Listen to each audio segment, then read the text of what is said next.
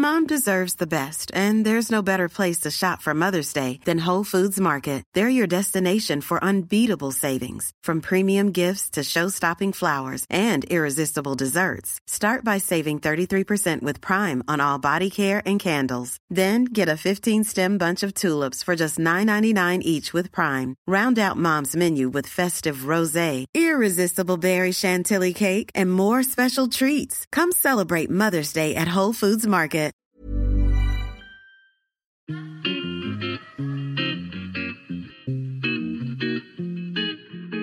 Salut les gars, je suis Anne-Laure Baratin et vous écoutez le podcast Genre de fille. Chaque semaine, je reçois une fille unique en son genre pour parler sans tabou de mission de vie, de galère, de déclic ou non, de féminin, de maternité ou pas, tout ça, tout ça. Par leur parcours, leur engagement et leur choix de vie, elles m'ont bluffé et j'ai à cœur de vous les faire découvrir. Je sais qu'elles vous inspireront. J'espère maintenant que leur parole vous permettra d'avancer, de choisir, de décider. Et maintenant, place à l'épisode du jour. Bonne écoute Cet épisode a été rendu possible grâce à Baratin, etc. Baratin, etc., c'est l'agence de création édito qui donne de la voix aux femmes. Aujourd'hui, au micro de Genre de Fille, je reçois Julie Hainaut, journaliste et autrice, qui a subi il y a quatre ans, et c'est toujours le cas aujourd'hui, un cyberharcèlement d'une violence indicible. Enfin, justement, j'ai à cœur que la parole de Julie soit entendue à nouveau, et surtout que vous essayiez, vous, chères auditrices et auditeurs, de vous représenter Julie en tant que personne.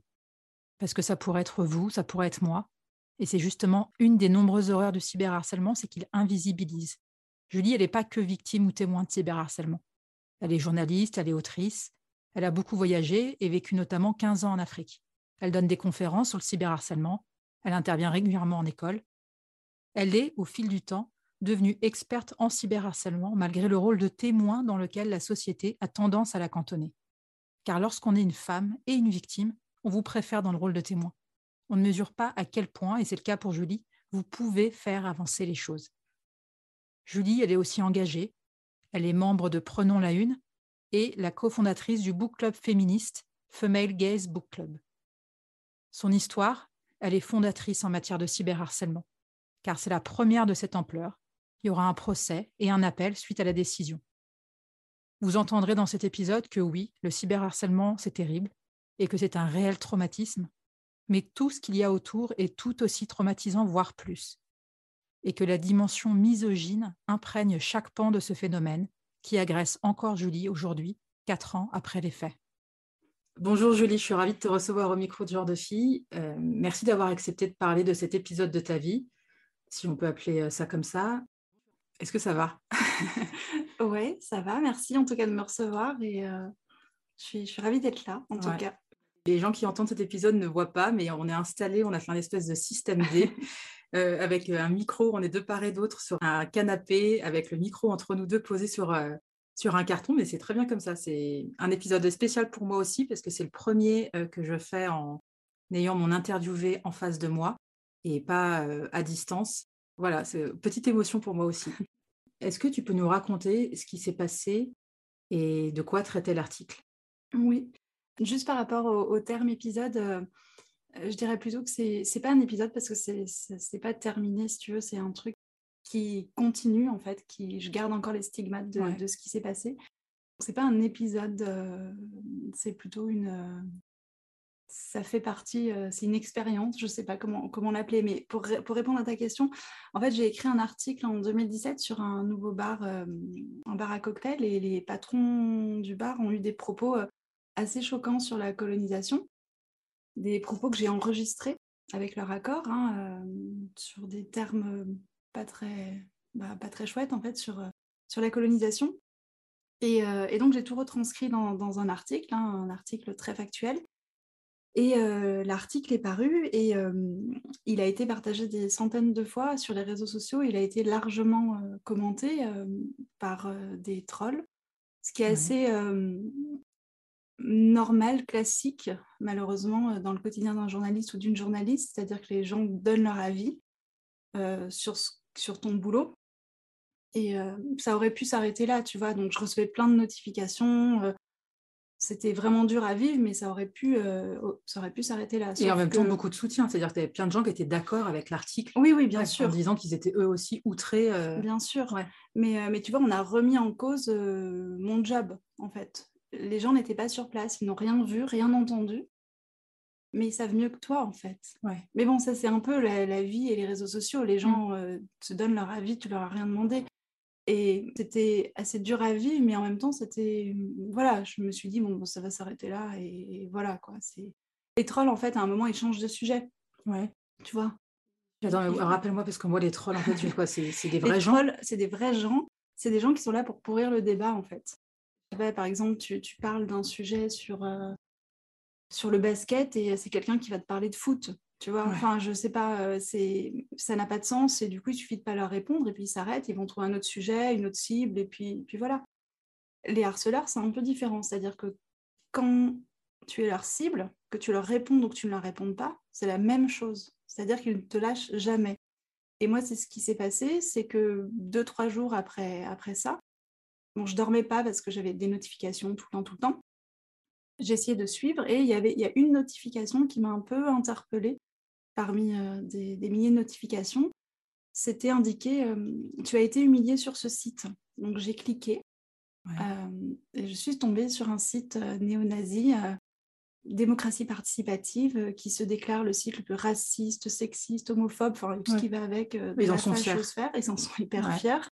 Il existe toujours ce site? Oui, il existe. Alors, il change de, de nom, de domaine, mais euh, d'extension, mais, mais il existe. Et donc, il y a un article euh, sur moi, il est intitulé l'article Lyon, une putain nègre féministe veut détruire un bar à Rome colonialiste, mobilisation. Donc, sur le coup, je suis assez euh, choquée, tu vois, je suis assez choquée. Et apparemment, selon eux, je suis aussi euh, une grosse putain nègre féministe, une louve terroriste, une traîtresse à ma race et je dois être traitée en tant que telle, une hyène puante qui doit goûter à sa propre médecine, à savoir être violée par un Gabonais sidaïque. Et puis si je peux crever aussi, c'est bien, quoi. Tu vois, ça les arrangerait que que- qu'on me viole et que et qu'on qu'on me tue. Ce, ça- ouais, ce serait bien, ce serait bien, tu vois. Et tout ça, c'est joyeusement illustré de vidéos et de photos de Goebbels, d'Hitler, de- d'esclaves, de moi euh, quand j'étais à Kigali euh, ou à Dakar. Et donc, ils communiquent toutes mes coordonnées et ils s'appellent à ce que je sois euh, violée et euh, tuée, en gros, clairement. Et donc là, tu découvres euh, que non seul- En gros, tu découvres qu'ils ils connaissent ton adresse, en fait, c'est ça? Bah, ils connaissent tout, ouais. Ils connaissent tout. Et là, mon premier réflexe, c'est d'aller euh, à la police, en fait, d'aller déposer plainte. C'est vraiment le premier réflexe que j'ai, un peu naïf, en fait, tu vois. Un réflexe un peu naïf de se dire Ah ben tiens, il y a la police, on va m'aider, Ouais, mais- alors que clairement pas. Euh, donc, je dépose des plaintes, mais à l'époque, le mot cyberharcèlement, on ne le connaît pas. C'est-à-dire que moi, je parle de harcèlement, je parle de cyberharcèlement, et j'en parle au policier en lui disant aussi euh, que je suis journaliste, etc. Donc, il me dit oh, bah, C'est rien, c'est pas grave. Euh, mais il prend quand même ma plainte, mais pas pour cyberharcèlement, c'est un mot qu'il ne connaît pas. Ouais. Je lui parle de Twitter, de Facebook, des réseaux sociaux, il ne sait pas ce que c'est. En fait, il me dit d'éteindre mon ordinateur, que c'est rien. Et moi, à l'époque, j'ai pas de ressources, j'ai pas de, de modèle, j'ai pas de, j'ai jamais vu ça Ouais. vraiment en fait. Donc je sais pas quoi faire, donc je dépose plainte en me disant bah la plainte est prise, bah, ils vont faire leur job, tu vois. Et je me rends pas compte à l'époque que je mets le pied dans un truc où je vais déposer au total une quinzaine de plaintes sur quatre ans. Et encore, il y a plein de plaintes que j'ai pas déposées. Maintenant, je dépose plus forcément plainte systématiquement parce que j'en suis un peu revenue. Mais, mais voilà, et du coup, donc je te, je te passe les détails euh, des policiers, du juge d'instruction, de toutes mes démarches, de mon employeur euh, resté complètement silencieux euh, pendant toute cette période. Attends, on précise on quand même en- que ton employeur était, quand le- le- l'article a été publié, ce, ce paragraphe, il était OK. C'est-à-dire qu'en gros, c'était euh, lui, il- en gros, il t'a dit OK, on publie. euh, Oui, bien sûr. ouais. En fait, euh, les gens ne connaissent pas la fabrique de l'information. C'est-à-dire que quand tu publies un article, il est validé par le rédacteur en chef. Là, il a aussi été validé par le directeur de publication et relu par l'avocat euh, du petit bulletin. C'est-à-dire que c'était euh, OK. Et les gens, beaucoup de personnes en tout cas, m'ont fait le reproche en me disant Ah bah, elle écrit n'importe quoi. Euh. bah, non, en fait, euh, déjà, j'écris pas n'importe quoi et surtout, ça a été relu, validé. Enfin, c'est le principe en fait d'un journal. Et donc, il y a aussi plein de gens pendant tous ces quatre ans qui m'ont attendu en bas de chez moi, qui m'ont suivi, qui ont sonné à ma porte la nuit.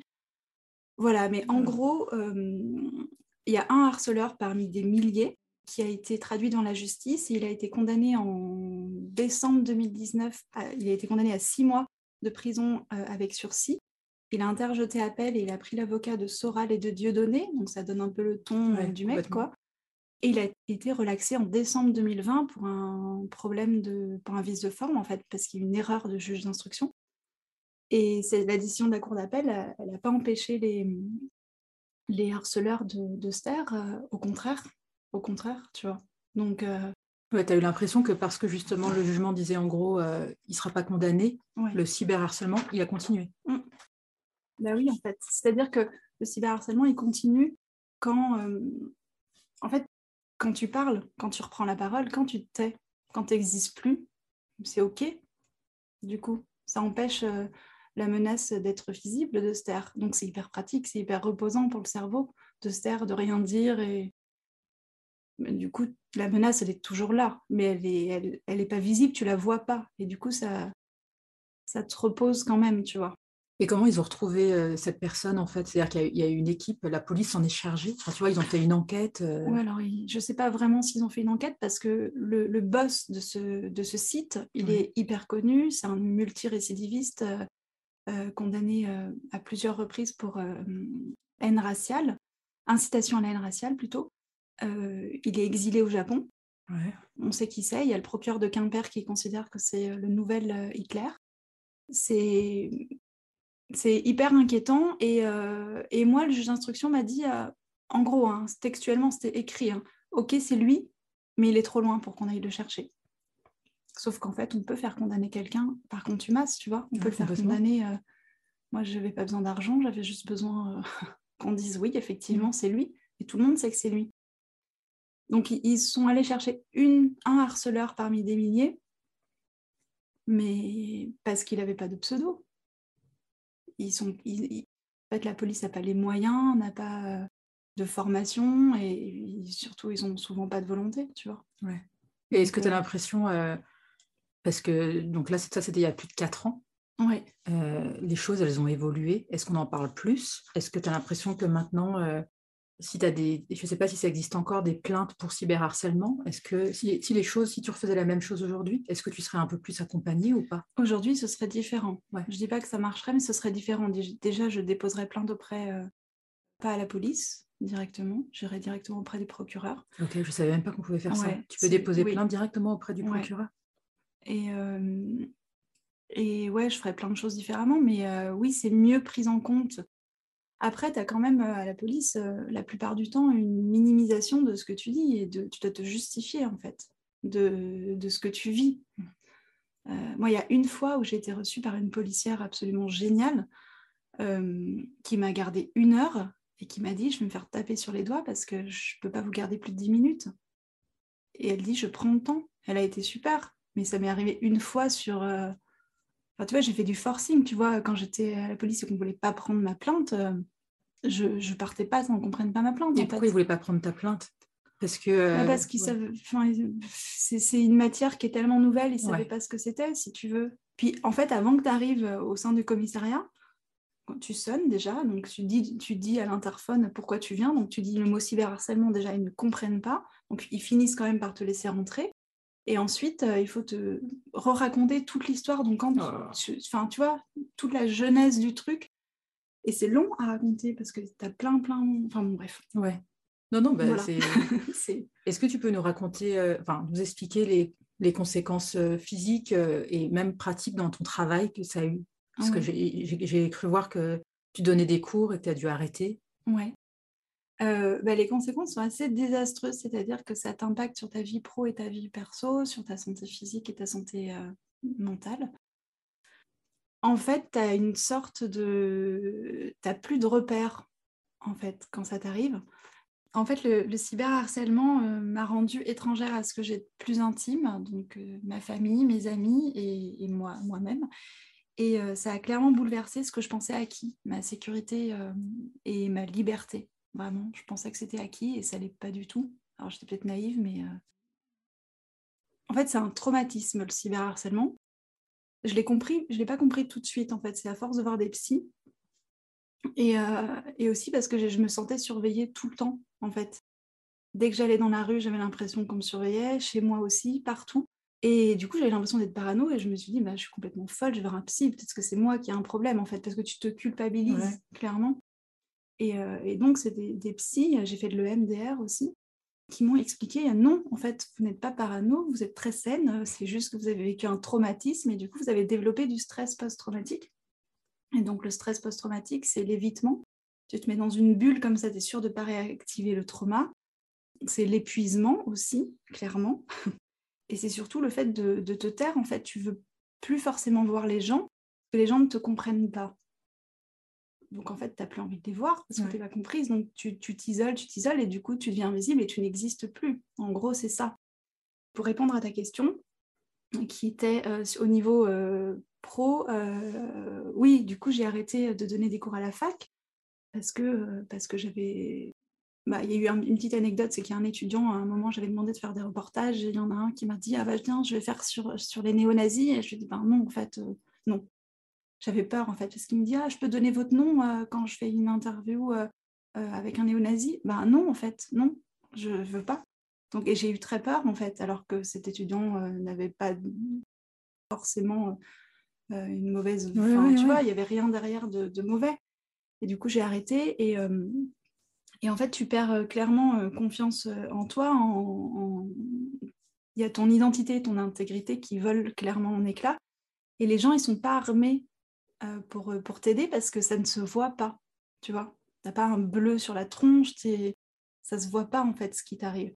Et, et c'est super compliqué à vivre, donc tu t'isoles.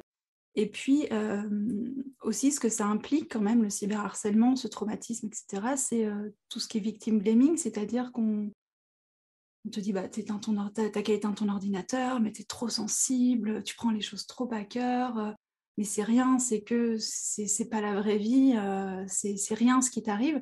Et moi, ce genre de discours, je trouve ça, m'inquiète énormément parce que parce que du coup, c'est méconnaître ce qu'est le cyberharcèlement et ce que, ce, que, ce que ça implique, tu vois, ce qu'implique ce le, le cyberharcèlement, le stress post-traumatique.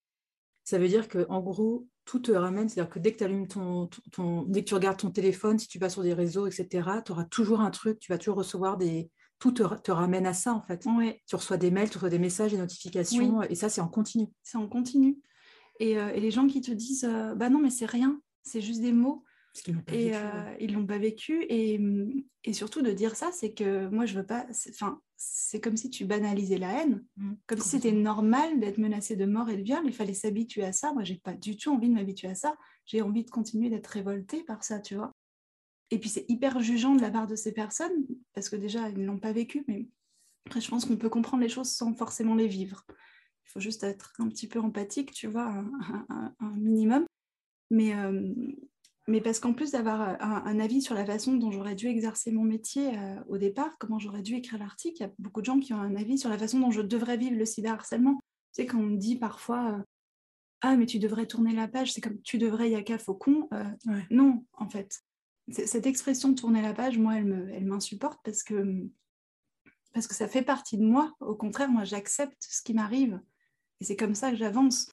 Je tourne pas la page parce que l'affaire est encore là en fait. En plus, ça veut dire quoi tourner la page? Ça veut dire en fait arrête d'en parler. Bah, arrête de nous saouler avec ça. Quoi. Surtout que je n'en parle jamais en fait. Je n'en parle pas parce que je suis pas entendue. J'en parle qu'aux personnes qui vraiment m'écoutent et je pense qu'il y en a deux sur cette terre, tu vois, qui peuvent euh, vraiment m'entendre. Sinon, j'en parle pas. Et quand on me pose la question, je commence à raconter, mais je peux assez facilement voir que ça, ça embête les gens, donc j'arrête. Je, ne veux pas embêter les gens avec cette histoire, tu vois. Puis c'est cette histoire m'est arrivée, mais c'est pas ce qui me caractérise. Enfin, elle fait partie de moi, mais je suis autre chose que cette histoire, tu vois. Moi, j'ai fait un pas de côté par rapport à cette histoire. La page n'est pas tournée parce que c'est une expression de merde. Cette histoire fera toujours partie de moi, mais j'ai fait un pas de côté, c'est-à-dire que j'ai plus de recul et, et, je vais mieux, tu vois. J'ai fait de l'EMDR moi aussi, et ça me, quand tu parles, tu dis ça, ça fait partie de moi et en même temps je suis autre chose, c'est exactement ça. je me reconnais tellement dans ce que tu dis, euh, même si j'ai pas été victime de cyberharcèlement. C'est ouais, c'est assez fou. Quand ça t'est arrivé, est-ce que tu tu t'es dit, euh, c'est arrivé à d'autres personnes? Est-ce que tu as essayé de voir s'il y avait d'autres personnes qui avaient subi ça? Ou c'était vraiment un truc hyper nouveau Tu t'es sentie hyper seule? Moi, je me suis sentie hyper seule. Il y a une journaliste qui m'a contactée, euh, qui avait vécu du cyberharcèlement et qui m'a contactée pour m'aider, Marie Kirchen, qui a été géniale, qui m'a un peu aiguillée, mais c'est vrai que j'avais pas vraiment de ressources et de points. J'ai un peu fait des recherches, mais il n'y avait rien. Et puis, es, en fait, tu es lâché comme ça, tu sais pas quoi faire.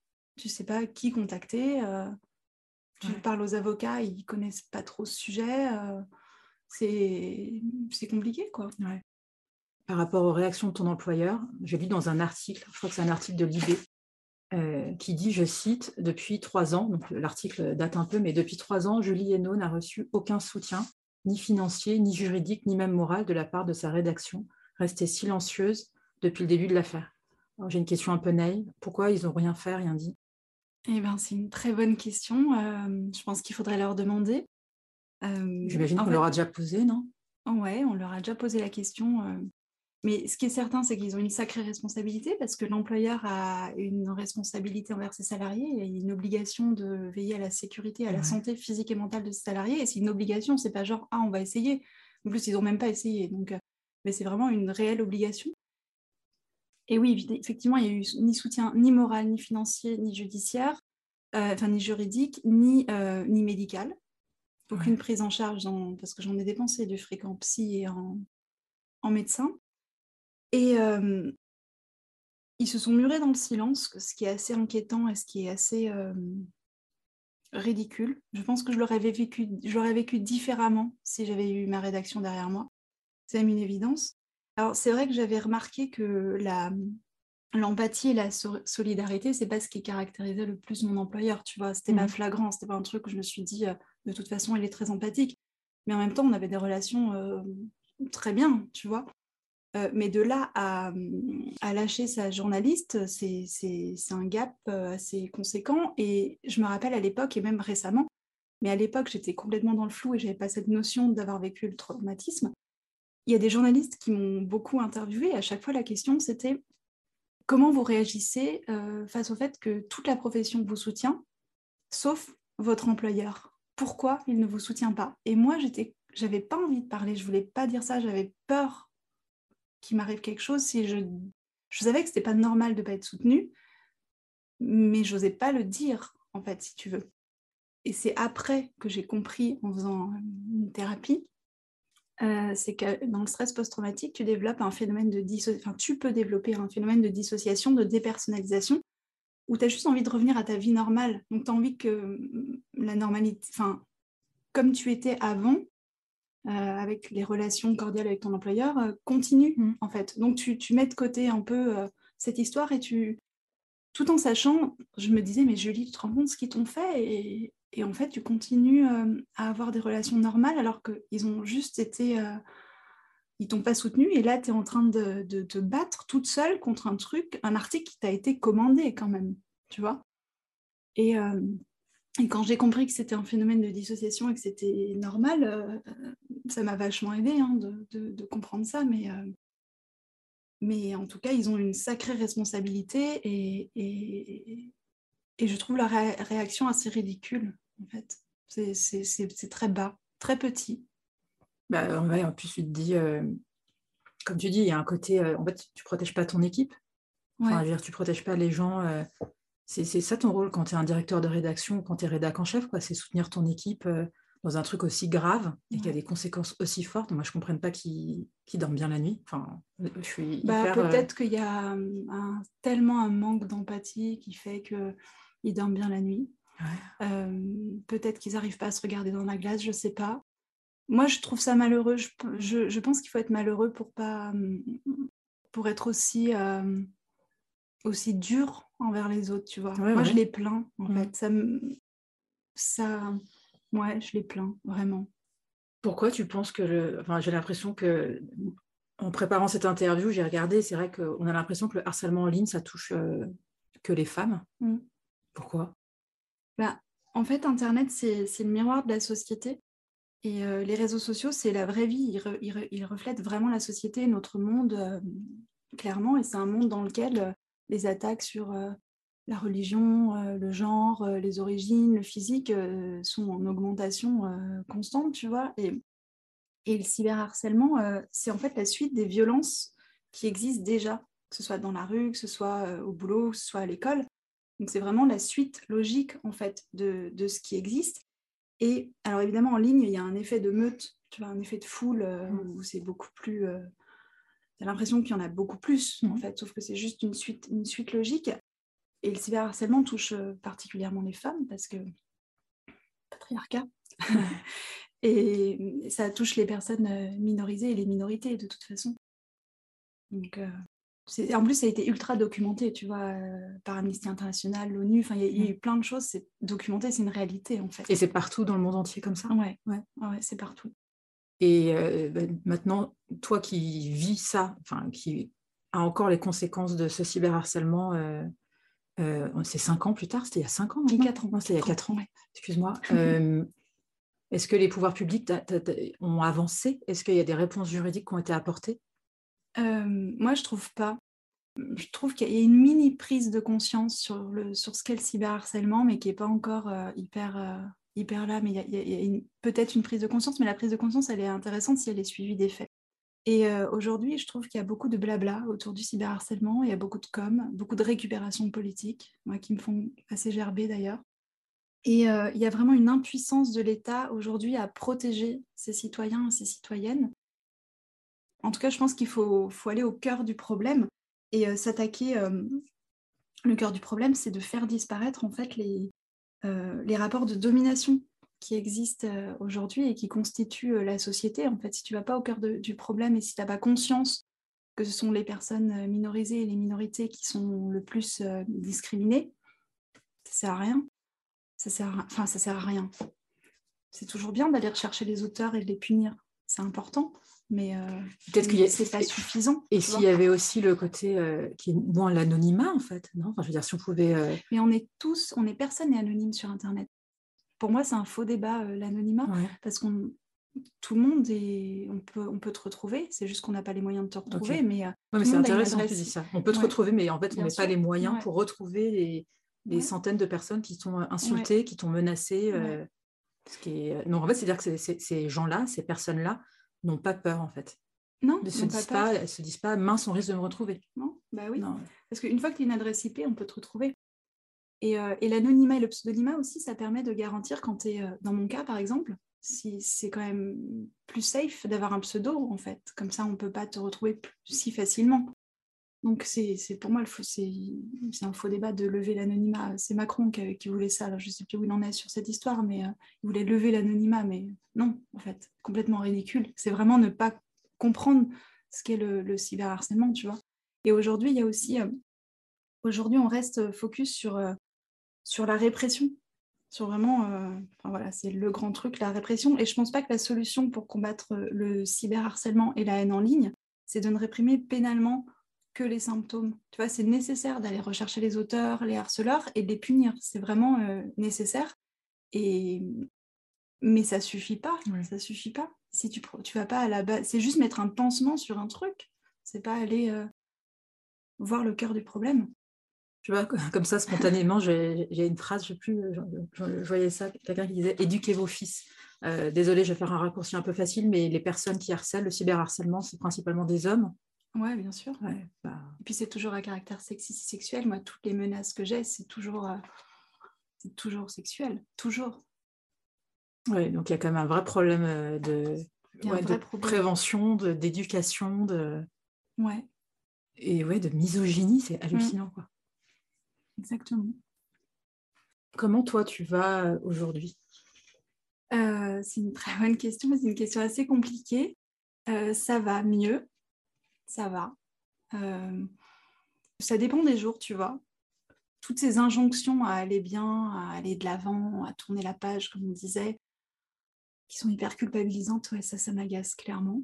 Mais, mais ça va mieux. Après, j'alterne un peu entre des phases d'asthénie complète où euh, j'ai juste envie d'oublier ce monde maltraitant et d'aller me coucher et, d'oublier, tu vois. Et il y a des moments euh, et des phases où, d'un optimisme énorme, j'ai envie d'aller déposer 15 milliards de plaintes et de foutre le feu partout, et etc. Et je suis toujours dans, dans cet entre-deux. Alors, il y, y, a le côté foutre le feu qui est un peu plus, qui va de mieux en mieux, tu vois. Mais c'est lassant.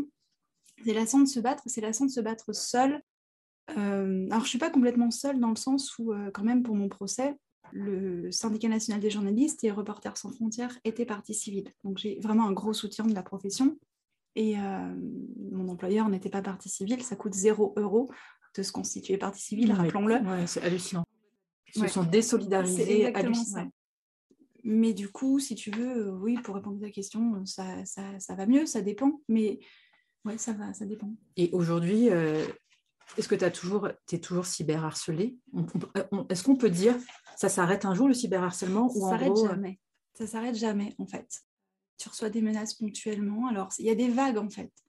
Tu veux, quand je reprends la parole, quand j'ai témoigné dans Combini, quand il y a un article, suite à la décision de la Cour d'appel, il y a eu encore eu un article euh, d'appel au viol et, et, à ce que je sois tuée.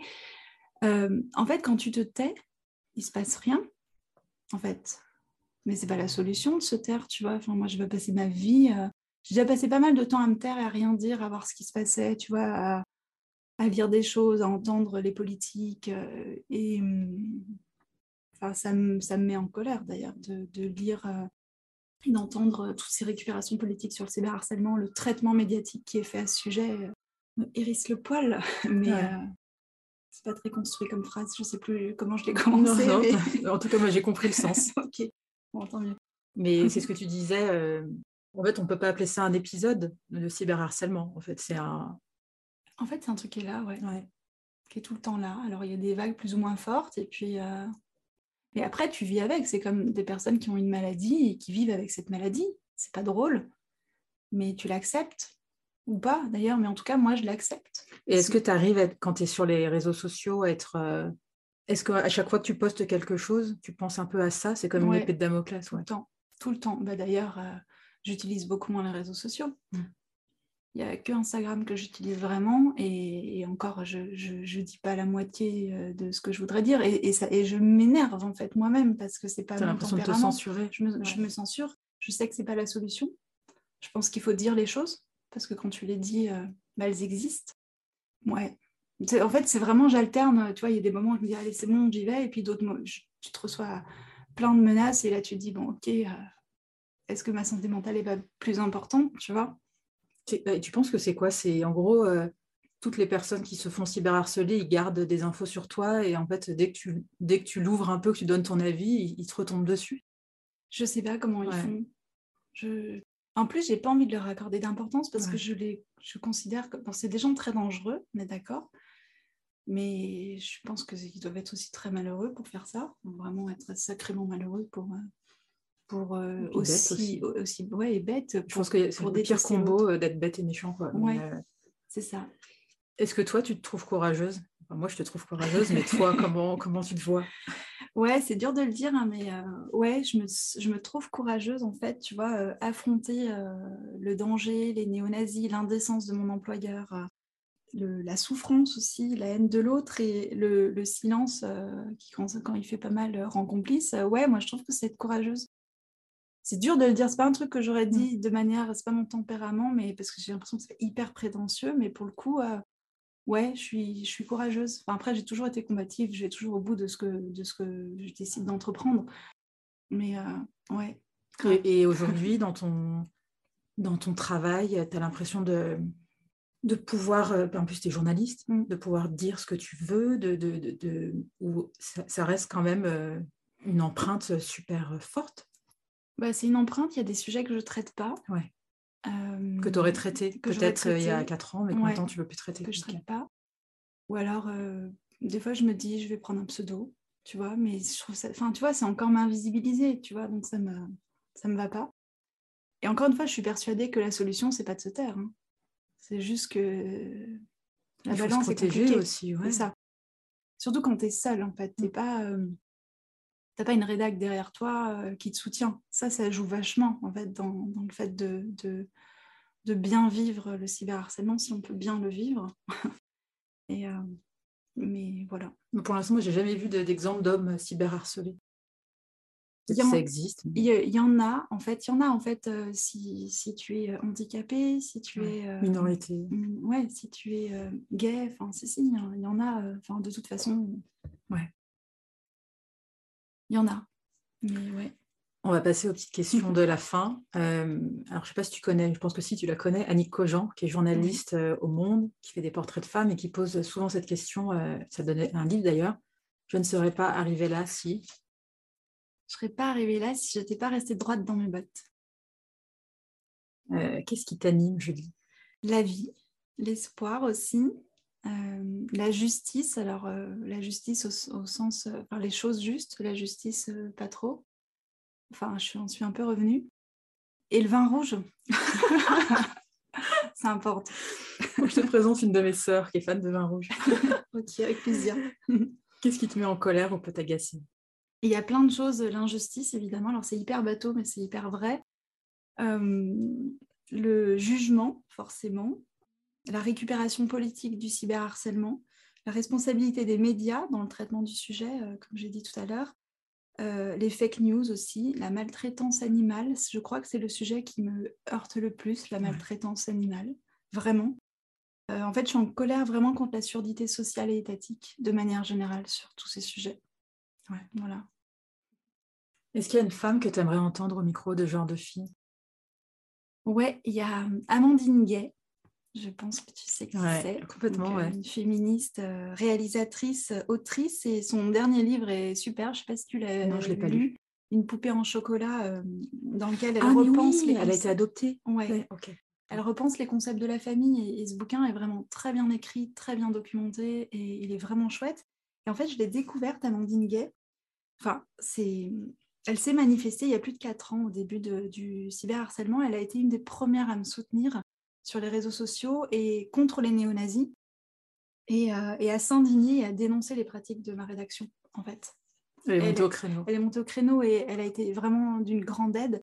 Il y a une autre personne aussi, euh, Johanna Louisen, qui a sorti un bouquin il y a quelques jours, euh, Si je veux, sur le, le fait d'être mère solo, célibataire, qui elle aussi m'a beaucoup aidée. C'est elle qui m'a proposé de faire une tribune dans Libération. D'ailleurs, sur ce, sur ce sujet, il y, a, il, y a, il y a plus de quatre ans, mon employeur avait refusé grande classe. Et, euh, et, donc, c'est deux, enfin, Amandine Gay euh, pour son bouquin, pour tout ça, et puis Johanna aussi, euh, qui, qui, a vraiment été d'une grande aide. Et son bouquin, j'ai hâte de le lire, il, a l'air super. Puis, donc, c'est quand même deux femmes pour qui le, le, concept de sororité est, est, mis en pratique. Oui, clairement. Et quel genre de fille es-tu, Julie? Alors, c'est difficile de, de, répondre à cette question parce que, en fait, je trouve que c'est un chemin de savoir qui on est déjà. Et euh, d'autant plus quand, on a vécu un événement euh, qui touche euh, à son identité, à son être le plus profond. Et je crois qu'il y a deux choses, en tout cas, qui n'ont pas changé, où je suis sûre, de, de, de, qui je suis. c'est que je suis une hypersensible et je suis une révoltée. Voilà. Merci beaucoup, Julie. Cet épisode, euh, c'était, je suis émue, c'était passionnant, euh, captivant, bah, révoltant. Euh, merci de t'être confiée. Merci beaucoup. Bah, merci à toi. Merci beaucoup. Merci d'avoir écouté cet épisode. J'espère qu'il vous a plu. Si c'est le cas, partagez-le autour de vous et sur les réseaux sociaux. N'hésitez pas non plus à laisser un avis positif à propos de Genre de Filles sur vos applications de podcast. Pour ne rien manquer de Genre de Filles, suivez-moi à Anne-Laure Baratin sur Instagram. Si vous avez des compliments, des critiques ou des réflexions, n'hésitez pas. Merci à Marvin Marchand pour la musique du générique. Bonne semaine et à très vite. Salut